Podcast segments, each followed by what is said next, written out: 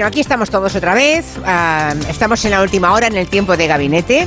Ah, ven sentados a mi lado al sevillano. El sevillano es peruano, sevillano, japonés. Fernando Iwasaki, ¿me dejó algo o no? Buenas tardes, jóvenes. No, no. Ecuatoriano también un Ecuatoriano poquito. un poquito. Tiene, tiene de todo. otro poquito. Es un crisol, él solo es un crisol.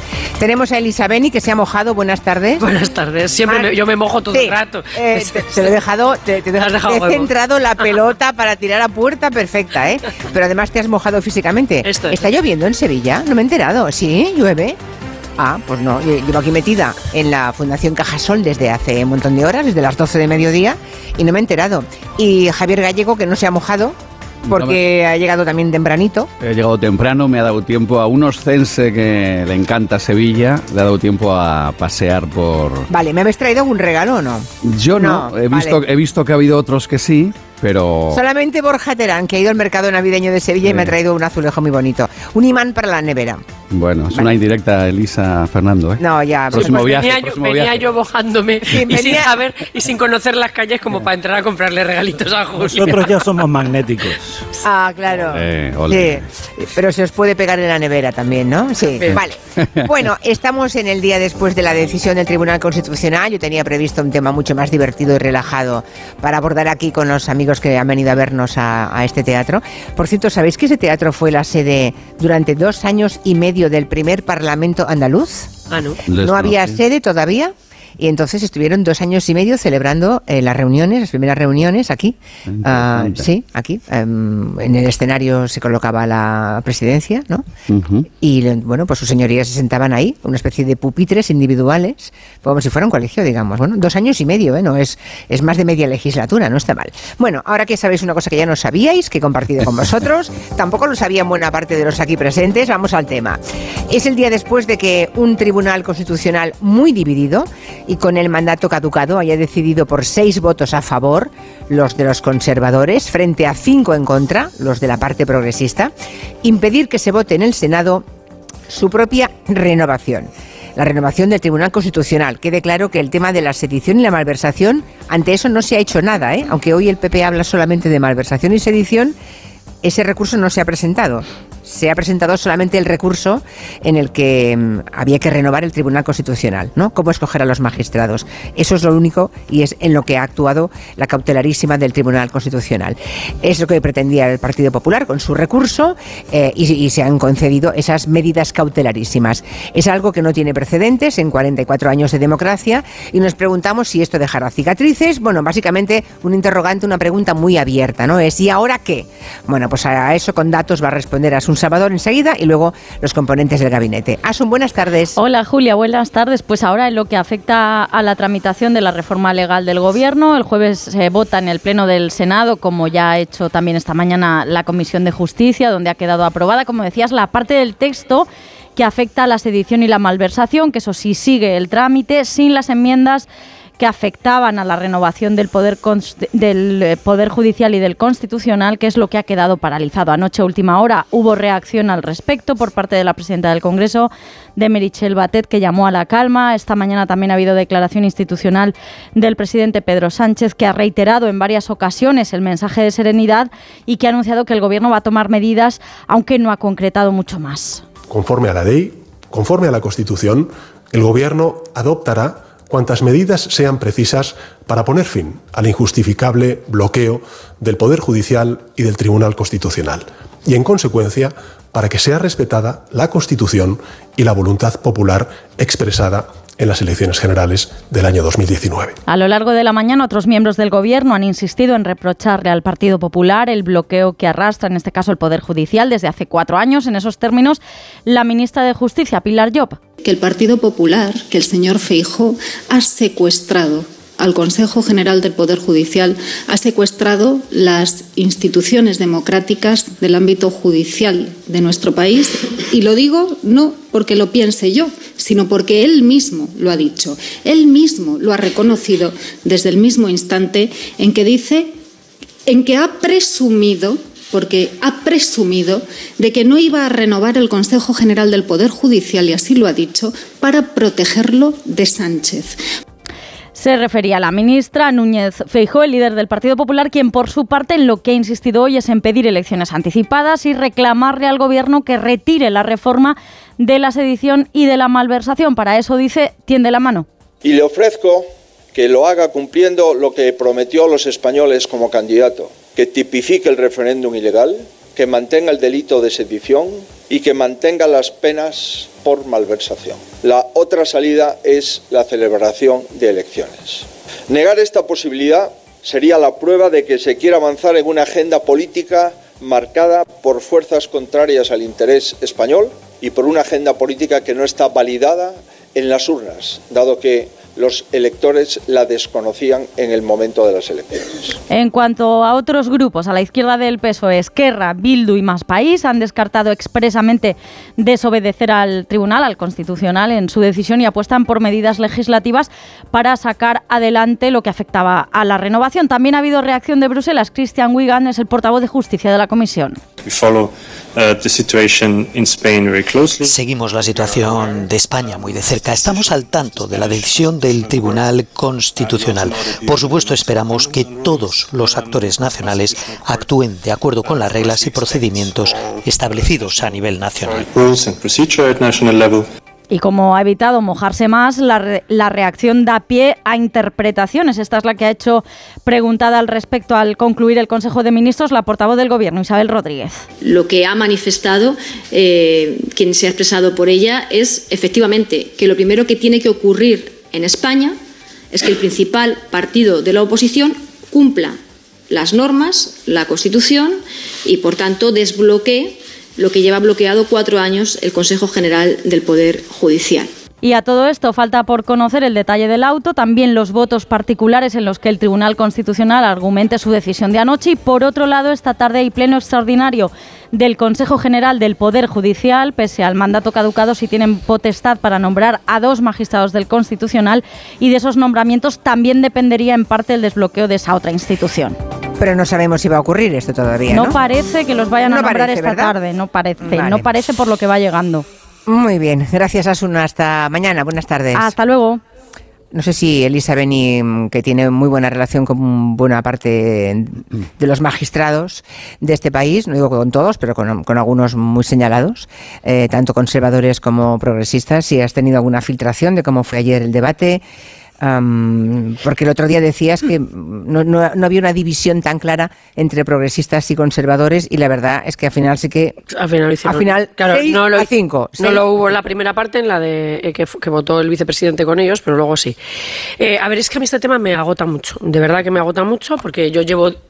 Llevo mucho tiempo siguiendo esto y entiendo exactamente todo lo que pasa. Entonces, me agota mucho el discurso. Yo lo primero que le diría a la ciudadanía es que no escuchen a los políticos, de verdad, porque es que yo, según les voy escuchando, ¿eh? me da igual a unos que a otros, eh, eh, es que tengo el argumento para decirles eso que estás diciendo no es verdad o esto se te está olvidando. Es decir, es que es así. Entonces, eh, yo creo que a todo el mundo lo que le interesa. Eh, el, el resumen de lo que pasa es de, la degradación institucional a la que hemos llegado es que es muy sencillo. Es muy sencillo. Hay un pecado original. El pecado original, evidente, efectivamente, es la no renovación del Consejo General del Poder Judicial, que no es el Poder Judicial. Por lo tanto, no es el Poder Judicial el que está bloqueado, que se lo he oído decir antes a Sánchez. No, el Poder Judicial sigue cada uno en su sitio poniendo las sentencias de su divorcio, de no sé quién y de la otra cosa. Es el, es el gobierno de los jueces, ¿vale? Que eso es importante. Eh, entonces, lo bloquean porque hay un momento dado en que efectivamente, y eso Feijó lo ha dicho en una candidez así un poco bisoña, lo ha reconocido, eh, eh, que, ellos llegan a la conclusión o deciden que hay ciertas fuerzas que apoyan a Sánchez, que son antisistema y que no, no les van a dejar entrar a las instituciones. Yo no sé si en caso de que hubiera sido al revés, si Vox hubiera estado por ahí, pues se hubiera actuado de la misma manera. Pero bueno, lo que vienen a decir es, no, no, no, nosotros no renovamos porque tenemos que proteger a las instituciones de estos señores, que son antisistema. Ese es el pecado original. Entonces, fíjense que al, cons- al- al Consejo que se debía de haber renovado, le quedaría justo un año. Es decir, es que vamos a pasar todo un consejo en la historia del Consejo General del Poder Judicial. Habrá uno que, ¡fum!, habrá saltado, habrá desaparecido. Ese es el pecado original. O sea, ¿crees que llegaremos así a las próximas elecciones generales? Parece todo indicar que sí, ¿no? Bueno, porque es que no, no hay ningún, o sea, no tiene ningún aliciente el Partido Popular para, no, para hacer lo que no ha hecho hasta ahora. Es decir, es más, le viene bien ¿Mm? eh, no hacerlo. Y por lo tanto, ahora mismo estamos en un choque de trenes en el que cada uno va a intentar maximizar sus posibilidades electorales y eso al Partido Popular le lleva al choque de trenes. No le interesa eso y, eso no le va a penalizar con sus electores. Por lo tanto, eh, prácticamente, seguramente eh, vamos a tener ahí eh, un, consejo que desapareció. Ese es el pecado original. realmente de ahí arranca el problema. Cuando dices un consejo que, que desapareció, quieres decir que en una legislatura no se habrá tocado nada, no habrá cambiado nada y que mm. habrá saltado al siguiente. Sí, que hay cinco años hay de vacío, es decir, que durante cinco, cada, cada mandato es de cinco años pues que habrá un mandato de cinco años desaparecido. Y que es la primera vez. Han estado prorrogados los otros. Y que es la primera vez en la historia que, dura tanto. ocurre. Sí. sí, porque mm, siempre se ha intentado hacer estas jugadas. Eh, de hecho, eh, el delegado que era presidente del Consejo tuvo que irse a los cuatro meses, no espero más, a los cuatro meses se fue donde Aznar y le dijo, eh, o renueva usted o nos vamos todos. ¿Eh? y entonces renovaron. Después, en el siguiente consejo, en el que yo trabajé, estuvimos dos años más de los, de los años que estaban previstos, eh, que, fue el, consejo que se le, se le negó a Zapatero, digamos, ¿no? Dos años más estuvimos. Entonces, quiero decir que esto se lleva haciendo siempre. Ahora, tantos años para ocupar prácticamente todo, pues no, se ha, no ha sucedido nunca. Ese es el pecado original. Bien, ahora, de ese pecado original en el que todos han seguido estos vericuetos de pactamos, no pactamos, te suelto el, SMS, rompo, ahora digo que por no sé qué, siempre rotos por el Partido Popular, eso también es así, eh, llegamos a un momento en el que eh, eh, el gobierno y las fuerzas progresistas, lógicamente cabreados, porque esto es una cosa que cabrea, es decir, que haya unos señores que se nieguen a hacer lo que tienen que hacer, pues cabrea. Entonces deciden arreglarlo y deciden arreglarlo mal, mal ya se les dijo, lo estáis haciendo mal. Entonces, bueno, alguien eh, pensó, esto es una jugarreta, una jugada magnífica, y también se les dijo, ojo que en estas jugadas jurídicas, eh, jugar a varias pantallas, a varias, es, muy complicado porque nunca sabes en qué pantalla te va a fallar el plan. Y efectivamente, pues les ha fallado, estaba mal hecho. Eh, y entonces, bueno, pues ha saltado por los aires. Vale, ha saltado por los aires con trampa también, porque también se ha hecho trampa, no exactamente las que dicen, pues efectivamente los recusados ah, se han votado, pero es verdad que eh, se recusó exclusivamente a dos y no se recusó a Siol, que está en las mismas circunstancias. Es decir, que ah, ahí ya estamos en un juego de trileros que es. ¿Y ahora qué? Es, muy poco complicado. El ahora qué. ¿Por qué les contaba el pecado original? Porque aquí la única fórmula que a los ciudadanos nos interesaría sería que los partidos sacasen sus sucias manos de las instituciones de una vez. No hablo de las sucias manos en cuanto a política, porque estamos hablando de órganos constitucionales que tienen una función política, sino partidistas. Es decir, necesitaríamos hacer una reforma que hiciera que a los partidos no les interesara destrozar las instituciones eh, que gobiernan el Poder Judicial, ni los órganos constitucionales, etcétera. En eso no va a entrar ninguno, ya se lo digo. Pero luego, si quieren, si quieren una siguiente intervención, les digo qué se podría hacer para que a los partidos no les interesara hacer estos destrozos. Va, pero, pero si ya dices que no les interesa a nadie, no, va a ocurrir. Pero es, en este momento. sería la solución. Yo la solución. ¿Qué paso puede dar el gobierno en este momento? ¿Qué paso Desde luego, de los que he oído por ahí, es decir, lo de Europa no tiene ningún sentido, no van a poder hacerlo. El único paso que les queda mm. es hacer una proposición de ley nueva eh, hacerlo bien, es decir, eh, hacer que esta reforma, con la que yo no estoy de acuerdo, pero bueno, eh, que hacer la reforma como proposición de ley, deberían hacerla como... ¿Y da tiempo antes de las elecciones? Daría tiempo, sí, ¿no? Bueno, si la van a hacer otra vez con, quiero decir, si la van a hacer otra vez con trampa, es decir, la van a hacer otra vez sin hacerla como proposición de ley, o sea, como propuesta del gobierno, sino que la van a hacer como proposición de ley de un grupo parlamentario y por lo tanto será una tramitación acelerada sin informes. Y entonces sí que les da tiempo. Lo que no les da tiempo es hacer la jugada triangulada que tenían que hacer. Vale. Eh, cicatrices. Dice por ahí que lo que han conseguido por la noche, a poco que uno navegue un poquito por las redes, lo que se ve hoy es una unión de la izquierda, mm, o sea, es, mm, prietas las filas, ¿no?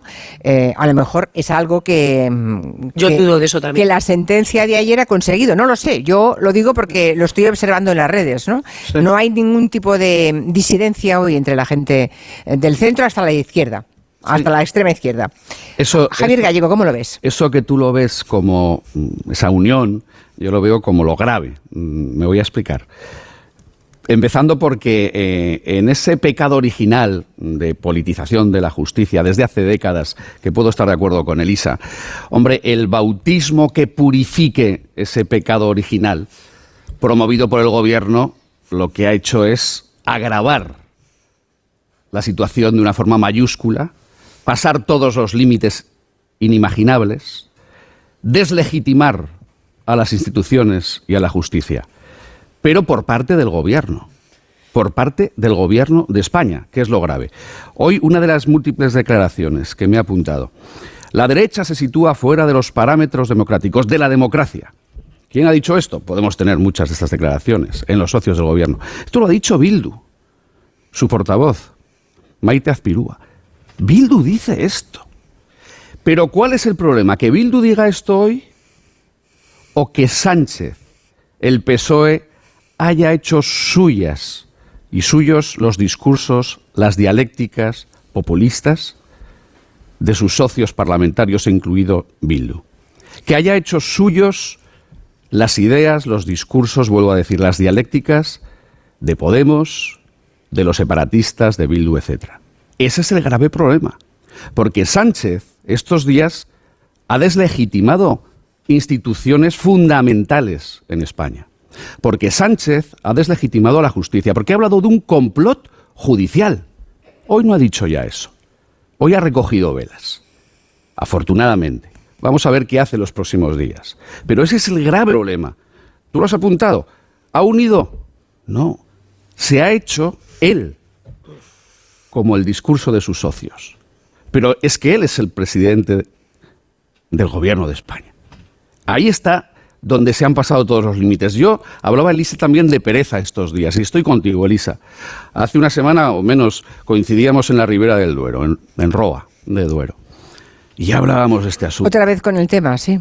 Tenemos mala y ya, suerte. Y ya hablábamos de este asunto. Están esperando que salgamos. Bueno, y que Julia, y Julia. hacer, No, y lo que programa os- fuera. y lo que os que queda. os queda, porque Sí, pero- siempre pero- que haces pero, Lisa, movimientos de este tipo pero, Lisa, ¿sabes por qué en me da este a mí- tablero, siempre te vuelven cuando menos los esperas. Pero ¿sabes Sí. por qué me da a mí también la misma pereza que te puede dar a ti, a lo mejor, pero con distintos matices? Seguro. Porque yo recuerdo, yo he tenido oportunidad de ir estos últimos años a, a programas de televisión en Cataluña. Y discutir con el separatismo me costaba muchísimo.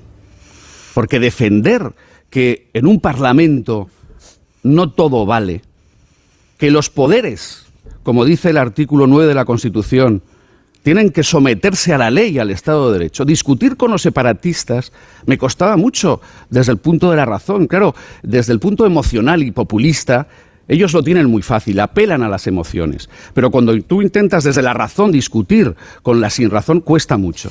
Pero- el problema pero- de estos días, y termino, Julia, Sí, sí, sí, es vale. que con Pedro Sánchez está pasando lo mismo. Es que no se puede desde el gobierno de España, y voy a Pero ¿qué pinta, qué pinta perdóname, eh, Sí. el tema del independentismo en esta discusión del Tribunal Constitucional? Porque, evident- es que se lo he preguntado a Moreno Bonilla. El PP no ha pedido ninguna cautelarísima contra la parte de la reforma que afecta a la sedición y malversación. Claro. Eso no lo han tocado, El solamente han, pre- han pedido la cautelarísima en lo que afecta a los nombramientos del Tribunal Claro, Constitucional. si tanto les no. importase la sedición y la malversación, No, no, no- porque, hubieran preguntado. no, termino, porque- termino, ya que no, me porque el problema de tramitación... Que acabe, que acabe. Termino una Que frase acabe a esta Fernando, pregunta. sí. Evidentemente, podemos estar en contra de esta cesión al separatismo, que es reformar el Código Penal para contentar a los delincuentes, porque al fin y al cabo es esto. Pero, eso ha sido legal desde el punto de vista parlamentario y se ha aprobado, nos gustará más o menos, se va a aprobar ahora en el Senado. Nos gustará más o menos.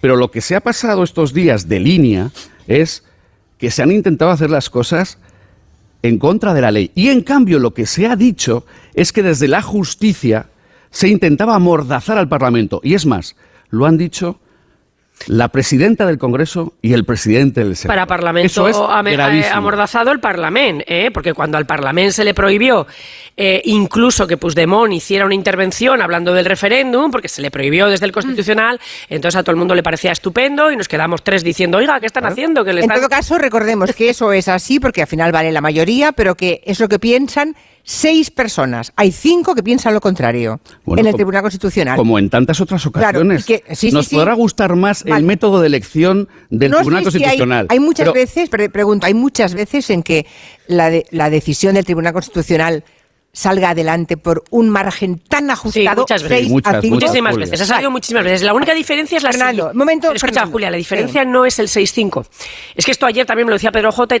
La diferencia no es el 6-5. La diferencia es que ese- esa diferencia de uno no tiene por qué ser monolítica, ¿de acuerdo? Es decir, se puede producir por uno, pero lo extraño es que no haya nadie eh, que se sienta progresista o conservador que en un momento dado, en una opinión jurídica, pues varíe. Claro. ¿De acuerdo? Eso No, no. es lo que es raro. No que sea 6 a 5, sino que los 6 sean siempre los mismos 6 y los 5 sean siempre los mismos 5. A eso me Esto es lo raro, claro. ¿Eh? A eso me refería. Esto no creo que sea demasiado habitual. Porque si lo que tenían No que, es lo- habitual. claro, lo que tenían Claro. que decidir, lo que tenían que decidir era lo siguiente.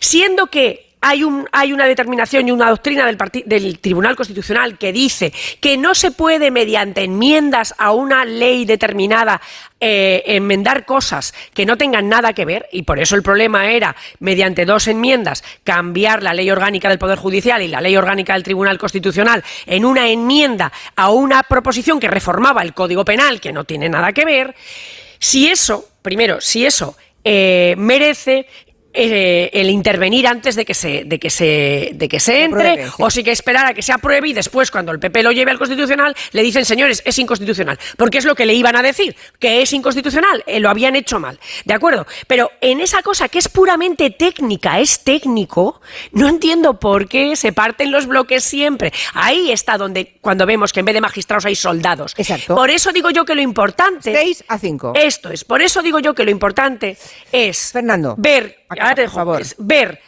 cómo llevamos a la gente a los sitios y a qué gente llevamos. Porque cuando teníamos señores con una cabeza jurídica así, Tomás y Valiente, tal, en el Constitucional esto no hubiera pasado nunca. Pero como llevan a melones, llevan a melones que son obedientes, que es que hay que decirlo, pues tenemos los problemas que tenemos. Hala, ya Vale, te dejo. Fernando Iwasaki, adelante. Bueno, Y ahora callaros y dejarle hablar. Venga, Fernando. yo, yo creo que Elisa, Elisa tiene mucha razón cuando habla de una degeneración judicial, porque la degeneración tiene un proceso de metástasis, por decirlo así, que entra en esta parte estrictamente política, verborreica, donde los eh, magistrados, los jueces se comportan como mm, Soldados. soldados. Pero además de una degeneración judicial, existe una concatenación de errores. Y creo que hay cuatro errores que debemos señalar. Dos son gravísimos y las culpas están muy bien repartidas entre los dos grupos. El primer gran error gravísimo es que el Tribunal Constitucional no puede paralizar un proceso legislativo. Eso es un gran error, se ha hecho por primera vez y es una cosa sin precedentes.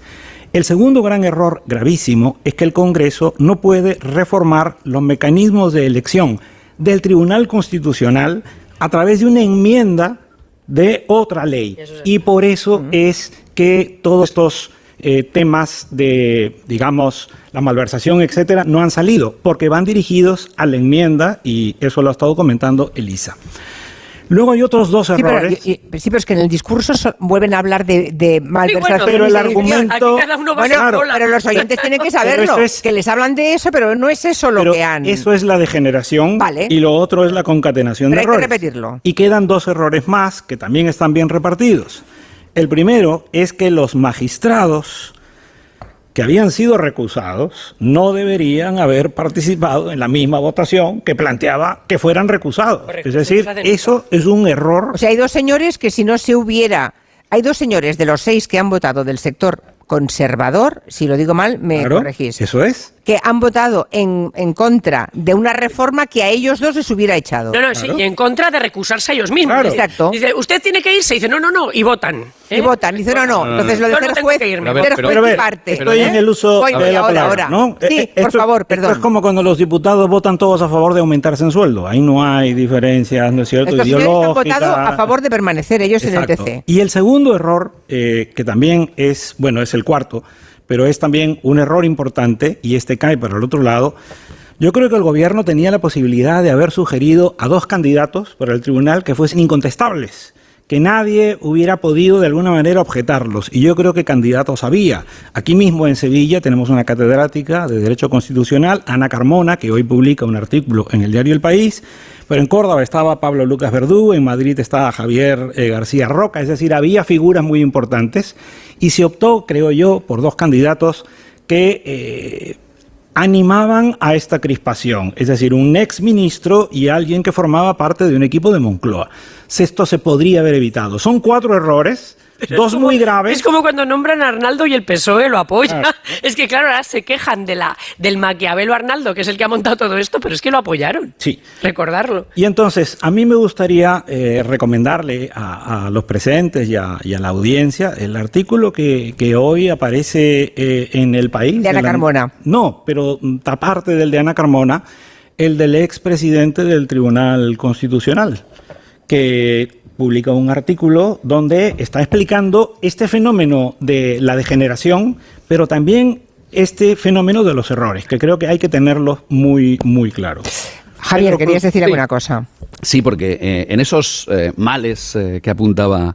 No estamos respondiendo a la pregunta ¿y ahora qué? ¿Qué es lo próximo? Pero bueno. Bueno, ahora que es que se pongan de acuerdo, yo creo que los mismos que meten la pata deben tener la humildad de, saber reconocer. ¿Antes de las elecciones? Deben hacerlo. Éticamente deberían hacerlo. Otra cosa es que lo hagan, que estoy con Elisa en caso de habla de elecciones anticipadas como alternativa, ¿no? Pero, ya, pero quiere que se vote cuanto antes porque le parece que va a salir. Tiene prisa. Eso es así. Javier. Bueno.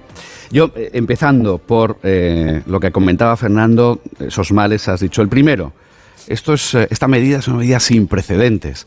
Claro, Fernando, porque lo que hizo Pedro Sánchez no tenía precedentes. Sí, pero eso es no, no, no, no, no, no, sí, no, no perdón, perdón, perdón, perdón. Bueno, sí, y había una sentencia del Tribunal Constitucional y tú lo sabes bien en el 2011, Elisa, ¿eh? que declaraba ilegal lo que quería hacer Pedro Sánchez ahora. Pero fíjate, Por tanto, si no, pero termino, termino. Pero fíjate si termino. acabe, que acabe, que acabe. Es que luego no se pueden decir, yo quiero dar la nota técnica. Fíjate si es inaudito lo que se ha hecho, que cuando existía la cuestión de preconstitucionalidad que existía hasta el año 85 en que la quitó Felipe González, los diputados podían ir antes de que se votara a decir, oiga, que esto a lo mejor es inconstitucional. Y se podía hacer, pero lo único que podía hacer el constitucional era suspender la entrada en vigor, no la votación. Es decir, que nunca, en ningún momento, eh, a nadie se le ocurrió lo de suspender la votación. pero, esto, Javier, fíjate, Javier, no, es, el argumento no es técnico. Os he provocado mucho, no, no habéis dejado ni terminar. Es que el argumento no es técnico. Decir. Y no, no, es que yo no voy a lo técnico, voy a lo político. No, pero es que es igual, lo dijo hace un momento también el presidente de la Junta de Andalucía, es que esto nunca se había hecho.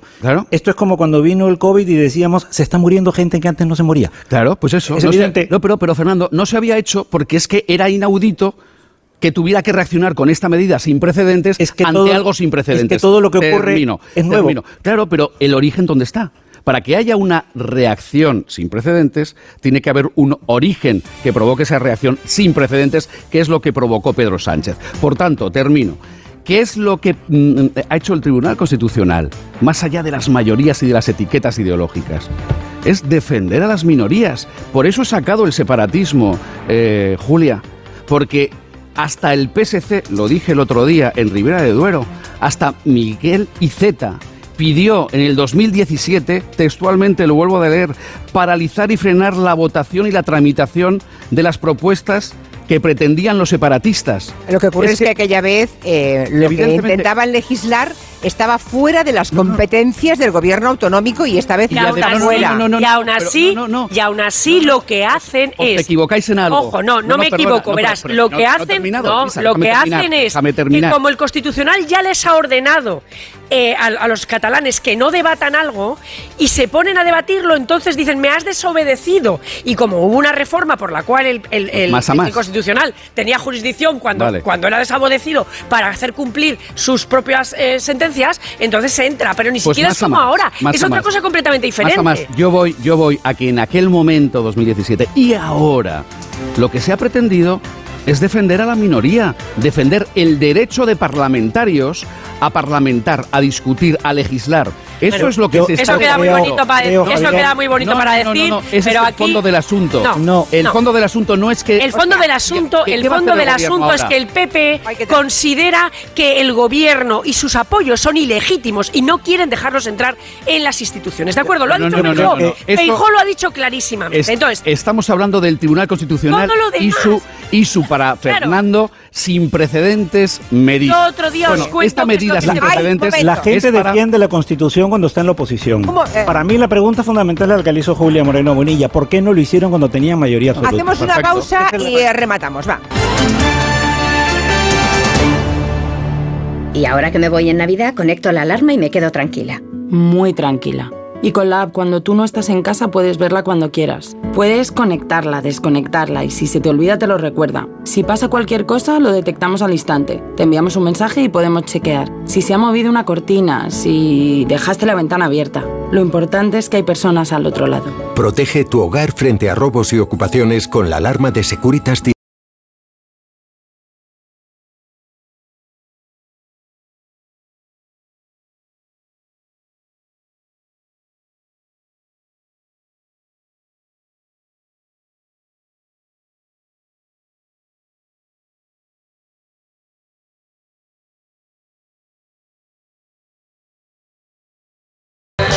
Este año regala emociones. Este año regala Smartbox con viajes el corte inglés. Elena, tienes que venirte a la cena de Navidad que ha montado Antena 3. Está Roberto Leal, María del Monte, Pablo Motos, dos astronautas y un monje Shaolin. Hola. Me encantaría, pero es que he quedado para cenar con mi abuela. ¿Tu abuela? Tu abuela está aquí con el Shaolin. Niña, que dejo el aquagym y me paso a hacer kung fu. Seas como seas y vengas con quien vengas, tú también estás invitado a la Navidad de Antena 3, porque tenemos de todo y para todos. Antena 3, la tele abierta. En CEPSA estamos contigo, por eso te damos descuentos en cada repostaje, sin límite de litros, pagues como pagues y sin descargarte ninguna app. 25 céntimos por litro para todos y 30 céntimos con Porque tú vuelves. Incluye la bonificación del gobierno. Infórmate en cepsa.es y en las estaciones de servicio CEPSA. ¡Ay, Pinzón! ¿Recuerdas lo de América? Mm, Ya no se hacen descubrimientos así. Colón, espabila y descubre un nuevo servicio. Hazte un renting con Rentic y estrena un Samsung Galaxy S22 Ultra por 67 euros al mes, con seguro incluido y cambias cuando quieras. ¿Dónde? En Rentic.com, tiendas autorizadas y en Phone House, porque comprar un móvil ya es historia. En Microbank, el Banco Social de CaixaBank, llevamos 15 años impulsando pequeños negocios, puestos de trabajo y ayudando a familias con menos recursos a tener más oportunidades. Y lo más importante, trabajando juntos para construir una sociedad mejor. Microbank, financiación con impacto social. Las noticias recientes nos dan pocas alegrías. Aún así, debemos disfrutar de la vida. ¿Ansiomet te puede ayudar? Ansiomet con Crocus Atibus mantiene tu ánimo positivo. Ansiomet de Pharma OTC. Es noche de paz y de tranquilidad cuando proteges tu hogar, porque con la alarma de Movistar Prosegur, en caso de incidente, te avisan en menos de 29 segundos. Y también llaman por ti a la policía si fuese necesario.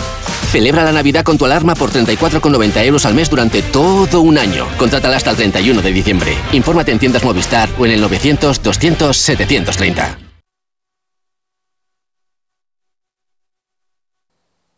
Clínica Oliver y Alcázar. Especialistas en implantes para pacientes con muy poco hueso. Cirugía mínimamente invasiva con prótesis definitiva en un mes como máximo. Diagnóstico gratuito y financiación. Consulte su caso en el 91 564 6686 o a través de la página web oliverialcázar.com. Más de 30 años de experiencia. Nara Seguros de Vida garantiza la tranquilidad de los tuyos. Desde solo 6,65 euros al año les aseguras con un capital mínimo de 20.000 euros si tú ya no estás. Incluye asesoramiento legal y segunda opinión médica privada para diagnósticos graves. 913-874-199 o consulta Nara Seguros en Internet. Nara Seguros se adapta a ti. El manantial de los sueños presenta el campamento real. ¿Dónde viven los Reyes Magos? ¿Dónde duermen? ¿Con quién viajan? ¿Dónde acampan? Descubre el campamento real en elorigendelanavidad.com. En el Real Jardín Botánico Alfonso XIII, Universidad Complutense de Madrid. Estas fiestas decora tu hogar con Muebles Adama. Ven a la calle General Ricardo 190 o entra en su web mueblesadama.com. Muebles Adama les desea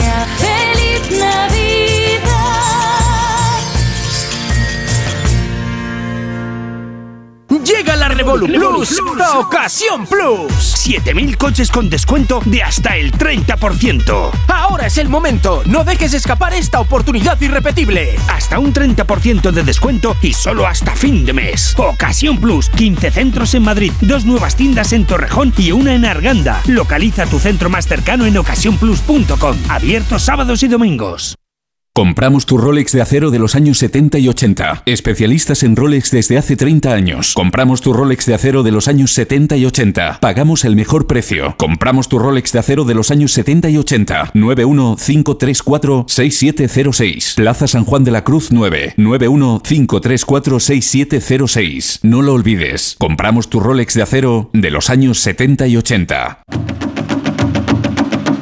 ¿Aún no has visto lo nuevo de Circlásica? No te pierdas estas navidades Leyendas de Asia, el nuevo espectáculo de productores de sonrisas que te transportará con sus más de 50 artistas de circo e increíbles seres mitológicos al lejano oriente. Aprovecha las nuevas funciones, solo hasta el 15 de enero en IFEMA, a la venta en circlásica.es. Patrocina Open Bank.